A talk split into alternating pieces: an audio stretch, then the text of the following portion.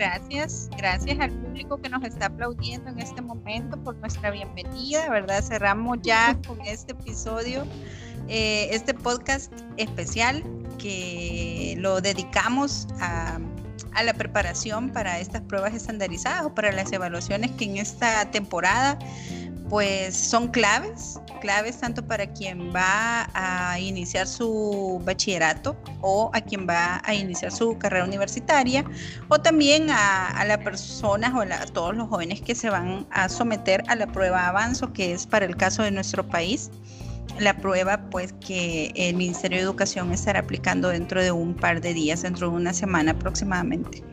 Eh, hemos venido haciendo un recorrido primero pues con el episodio 1 veníamos recordando un poco cómo nos preparábamos o cómo este equipo, este grupo de amigos que se ha reunido ahora pues pasó por esa experiencia, ¿verdad? De las evaluaciones.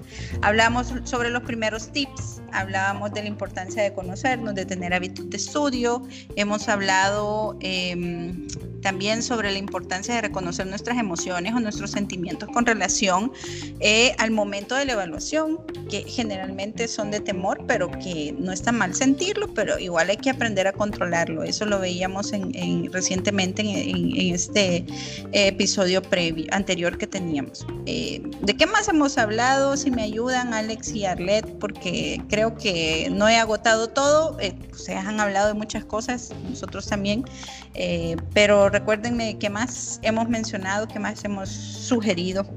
Lo importante de aprender a conocernos, lo, también Arlet compartía los, los hábitos de estudio tan necesarios también, esas dos cosas que son tan importantes para la vida de cualquier estudiante. También recordando, ¿verdad? El hecho de que no todos somos buenos para todo y que en aquellas áreas que tal vez necesitamos más apoyo, pues saber buscar estrategias, ¿verdad? Para que tal vez nuestros compañeros que son buenos en esa área nos puedan reforzar o a través de nuestros docentes también. Excelente, gracias, gracias, gracias por recordarme. Eh, y pues haciendo ese recuento, veíamos con nuestros amigos que nos hacía falta algo, que nos quedaba pendiente algo, algo que también es importante y que no podemos dejar de mencionar, y es el hecho de que em, sí nos vamos a preparar internamente, sí nos vamos a preparar repasando, teniendo hábitos de estudio y todo lo que hemos hablado, pero también el contexto, también eh, en dónde, el, lugar donde estemos, ah, eh, cuál es el espacio que tenemos nosotros también para hacer esos famosos repasos o para estudiar o dedicar un tiempo, ¿verdad? Para ejercitar un poco la matemática o algún otro tipo de ejercicios también eh, relacionados con otras asignaturas, como puede ser de pronto física, química y, de lo que me logro recordar hasta este momento de cuando yo era bachiller, ¿verdad? Eh, sí, pero eh, es importante también que nos preparemos en, en, cuanto a espacio se refiere, ¿verdad? Y eh, creo que es importante también mencionar esto, hacer sugerencias que vayan en línea con, con este tema. Y sobre todo en estos días que a nuestra juventud le atrae demasiado el famoso celular, ¿verdad? Y las famosas redes sociales. Entonces, ¿cómo prepararnos? Eh, cómo evitar estas distracciones o cómo las identifico y también eh, pues minimizo un poco el impacto que pueda tener esto en los resultados. Bueno, considero que hay como, podríamos quizás destacar tres momentos, la preparación previa a una prueba, ¿verdad? que sería como el antes de la prueba, durante la prueba y también hay un proceso que podríamos hacer después de la prueba. Quizás en relación a lo que mencionaba Joana, de cómo nos preparamos antes de la prueba, es importante quizás considerar, además de nuestros hábitos de estudio o la planificación del el tiempo para poder realizar este repaso, es importante también garantizar condiciones que nos ayuden a estudiar, como decía Joana. Eh, bien, va a ser bien difícil que nosotros centremos nuestra atención, que nos concentremos en lo que estamos leyendo, en lo que estamos analizando, si tenemos encendida tal vez la televisión o si estamos en un espacio donde hay mucho ruido o muchos distractores, ¿verdad? Puede, ser que tengamos el celular en la mano. Algunos quizás por comodidad a veces estamos en la cama y ahí queremos estar estudiando, ¿verdad? Cuando sabemos que eso no nos va a generar condiciones para más que todo para dormirnos más rápido, ¿verdad? Y no para prestar atención, ¿verdad? Entonces, es bien importante garantizar como esas condiciones mínimas que nos ayuden a estudiar. Por ejemplo, si dentro de mi casa mi familia este, hace mucho ruido o me, distrae, tal vez puedo ver si, si salgo, ¿verdad? En el patio y saco mi sillita con mi mesita y estudio ahí. No sé, ¿verdad? Cada quien puede evaluar dentro de su hogar qué, qué espacio le genera más condiciones. Igual también tiene que ver la iluminación, ¿verdad? En los espacios donde hay iluminación muy suave o muy tenue, nos evoca también sueños, nos, nos evoca letargo. Entonces es bien importante que sea un espacio iluminado, un espacio que nos permita concentrarnos y sobre todo que haya la menor cantidad de distractores posibles para que realmente nuestra atención y nuestra concentración puedan darse de la mejor manera. ¿Puedo escuchar música? ¿Puedo escuchar música si estoy estudiando? Eso depende del estilo de aprendizaje, porque por ejemplo en mi caso, a mí la música me ayuda, me, me relaja, me hace estar en, como en un estado de mayor atención, pero para otras personas eso es un distractor. Entonces quizás ahí es donde entra la parte del autoconocimiento, ¿verdad? El identificar si hay ciertas condiciones que nos pueden facilitar o nos limitan o nos hacen más difícil aprender. Yo creo que acá aplica aplica también eh, algo que dicen del género, que las mujeres son capaces de hacer más de una actividad a la vez y los hombres si mascamos chicle no podemos dar el paso. Entonces como que se vuelve un poco,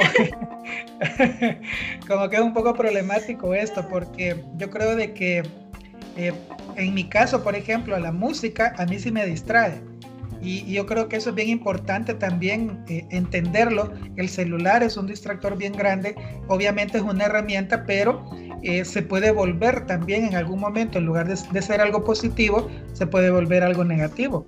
Entonces es bien importante también el, el, hecho de darnos cuenta que, que nos ayuda, que, nos, que, no, que nos puede ayudar y que no nos puede ayudar en algún momento en que nos estamos preparando para, para, este, para una evaluación. Aparte del autoconocimiento también lo que habíamos dicho en algún momento, yo creo que es importante el entorno, pero también el autocuido, en el aspecto también de que las personas, un joven por ejemplo, piensa de que es súper poderoso, que eh, puede pasar toda la noche estudiando y que en la mañana irse a hacer el, el, examen y que no va a ocurrir nada. Realmente lo que nos demuestra la, la realidad es que eso no ayuda. Entonces es bien importante, además de, de los consejos que estaba dando Arlet, el que cada joven pues recuerde de que debe, y, y, creo que hay algo bien importante también, si me lo permiten decirlo, yo creo que los jóvenes deberían entender que lo que están haciendo es preparándose para la vida, y al estarse preparando para la vida, el hacer evaluaciones, lo que está buscando eh, la comunidad educativa o los educadores es precisamente empezar a generar una conducta, una dinámica, una mística para desarrollarse en la vida. Entonces yo creo que siempre es bueno, más de algún joven lo entiende, lo toma y lo, lo agarra para su vida, en el entendido de que todas estas cosas que haga, entre más disciplinado sea, entre más se conozca, mucho más fácil le va a hacer el estudio y mucho más fácil le va a hacer el poderse desarrollar, conocerse, entender de que no puede andar haciendo desórdenes, por ejemplo, si se va a someter a una evaluación como la que tienen eh, de avanzo, por ejemplo. Entonces, cuidarse, tomarse un tiempo para descansar, un tiempo, incluso yo creo de que todos, la, la resiliencia es bien importante también, porque muchos jóvenes el entorno no les ayuda. Tienen una cantidad de problemas. Tenemos este año adicional la peste que ha ocurrido. Entonces yo creo que también los jóvenes deben buscar maneras de relajarse, de distraerse, para estar preparados de la mejor manera para poder hacer las, eh, las evaluaciones. Eso es bien importante también. Eso pienso. Excelente, gracias. Bueno, ahí hemos tenido entonces una serie de recomendaciones Em, desde la perspectiva, desde el punto de vista del área de la psicología, un poco también lo que yo he podido aportar desde el área misma de la educación Y bueno, ahora vamos a pasar a desearles éxitos, ¿verdad? Eh, no suerte, porque esto no es al azar. Esto básicamente es el culmen para muchos de todo un proceso, de un año difícil, como bien lo mencionaba Alex, ¿verdad? Ha sido un año difícil para todos. Así es que, pues tranquilos, eh, si ustedes han estado con eh, sus equipos docentes, em, encargándose de prepararlos de una parte, porque a veces estas pruebas no es que hagan un recuento de todo lo que vi en un solo año. Estas pruebas traen un consolidado de lo que se tuvo que haber aprendido eh, en, el periodo de bachillerato. Entonces, es importante que sepamos que estas pruebas son para efectos sí de acreditar que hemos finalizado nuestro bachillerato o que estamos aptos para poder dar el siguiente paso y entrar y comenzar el bachillerato, pero eh, también el, tema resiliencia creo yo que lo vamos a tocar quizás en otro podcast y vamos a, ayudar un poco a dar algunas herramientas porque así como vamos, así como estamos y así como hemos ido en este año, es necesario que para el próximo pues nos mantengamos las metas. Eh, no puede ser que veamos un camino poco claro, pero es importante mantener claras nuestras metas y firmes sobre todo en eso. Así es que pues les deseamos muchos éxitos, esperamos que estas pruebas, independientemente sea avanzo o las pruebas que ustedes se van a someter para eh, iniciar sus estudios de bachillerato, pues eh, logren los resultados y puedan seguir estudiando. Esto es clave, ¿verdad? Em, como bien nosotros en algún momento lo manejamos en las escuelas, queremos tener profesionales altamente calificados para cuando nosotros pues ya estemos en, en, los últimos días de nuestras vidas, ¿verdad? Queremos que nos cuide gente muy, muy profesional y estamos confiando en ustedes y estamos confiando en que esto así va a ser. Así es que agradezco a Arleta, a Alex, que se dedicaron un tiempo para estar con nosotros y compartir. Y bueno, tenemos escasos dos minutos para despedirnos, así que les pido que nos despidamos rápidamente y pues nada, los invito para que puedan estar aquí en otro podcast.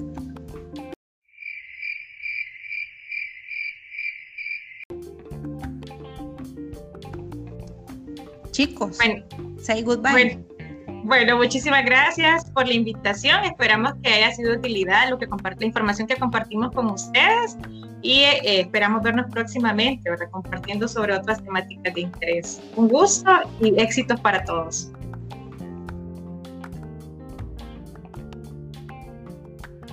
Gracias, Alex quizás un, último consejo. Cada uno de ustedes jóvenes tiene una cajita de tesoros.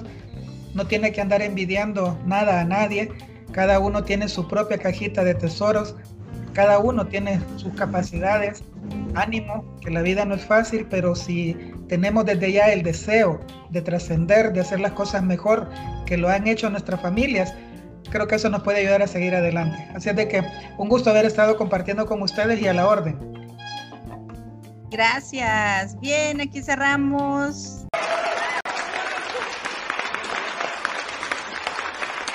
Con estos aplausos del público que nos ha estado acompañando, que nos ha estado escuchando todos estos días. Así es que, bueno, en estos episodios, gracias, gracias y esperamos pues poder grabar próximamente otros podcasts de otros, de otros temas. Incluso ustedes en la página pueden sugerir, en Vocación Online pueden sugerir otros temas de los que quisieran mayor información o que eh, podamos conversar un momento más así con nuestros amigos y ustedes informarse, ¿verdad? Así es que Muchas buenas vibras y hasta la próxima.